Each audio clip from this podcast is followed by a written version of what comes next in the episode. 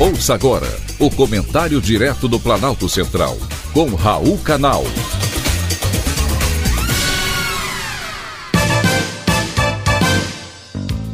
Queridos ouvintes e atentos escutantes, assunto de hoje: Gina Lollobrigida. Muitos de vocês certamente não devem ter conhecido ou mesmo ouvido falar em Gina Lollobrigida. Ela encantou os homens e, por que não dizer, as mulheres também? A partir da década de 1950 até 1990, com muita beleza e enorme talento. Sim, ela era extremamente talentosa. Seu talento não estava apenas atrás das câmeras, mas também na maneira de conduzir a sua vida.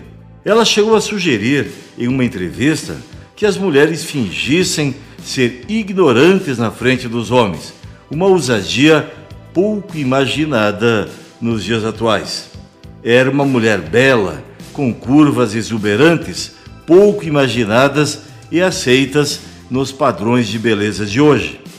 Quando questionada se não se incomodava por elogiarem a sua beleza, Gina rebatia: Por que devo me ofender? Isso não é um insulto.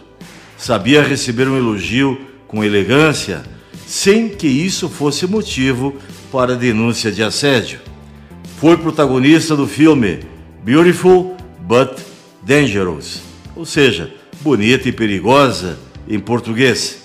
Filme lançado nos Estados Unidos que resultou em seu primeiro grande prêmio de atuação, o Davi di Dontello, equivalente ao Oscar na Itália.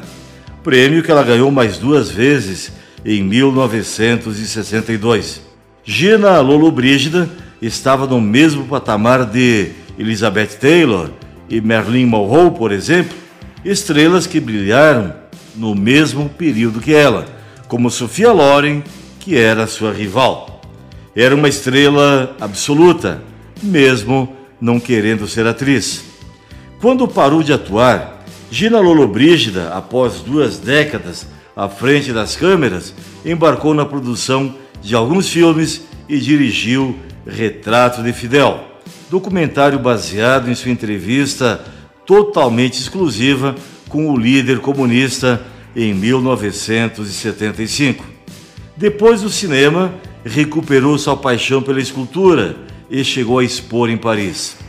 Mesmo longe das telas, sua aura de celebridade nunca se apagou. Gina Lollobrigida emprestou a sua imagem, carisma e beleza para ser embaixadora da boa vontade da Unicef. Nesta segunda-feira, o talento de Lolo Brígida nos deixou. Ela morreu aos 95 anos por causas não divulgadas.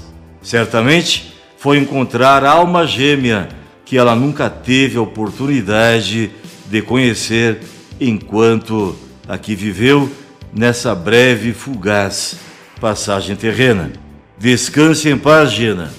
Que a travessia seja serena e que o barqueiro seja gentil. Sinta-se carinhosamente abraçado e foi mais uma vez um privilégio ter conversado com você.